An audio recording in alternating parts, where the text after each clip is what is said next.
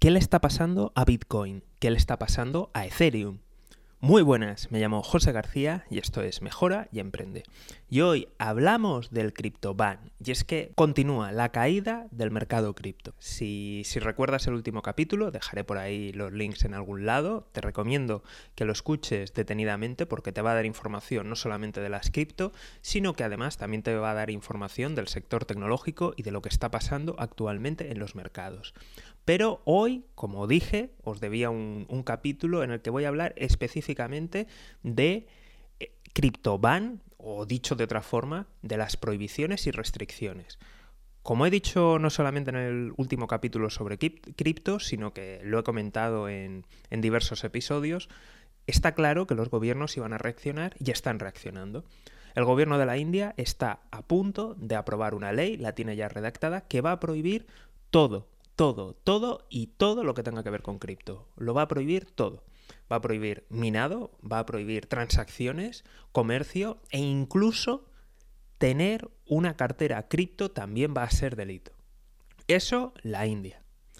A raíz de estas noticias, el Banco de Rusia ha visto la iniciativa india y dice que le parece muy interesante y va a empezar a trabajar en ello. ¿Cuál es la excusa que ha dado? Pues evidentemente la estabilidad financiera. Turquía también está preparando leyes contra todo, contra todas las cripto y contra todo lo que tenga que ver con criptomonedas.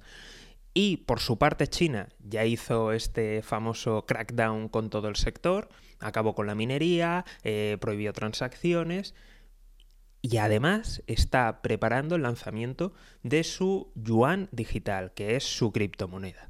Esto dedicaremos un capítulo especial porque mm, tiene especial relevancia en toda la economía. Entonces, de la noche a la mañana nos encontramos con que ni en China, la India, Rusia y Turquía, países emergentes que ya están tomando nota.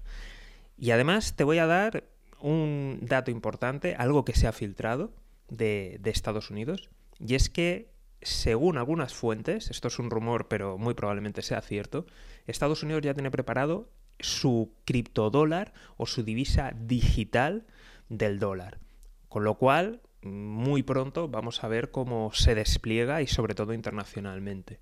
Así que, en fin, muchísimo cuidado, como digo siempre, revisar las posiciones, pensar por qué estáis en el mercado, y, vamos, para no repetirme, te invito a, ver el, capítulo del programa anterior que hablé de, las criptomonedas y de las caídas. En esta ocasión mm, estamos ya acumulando caídas que, superan el, el 15, el 20%, dependiendo de la criptomoneda.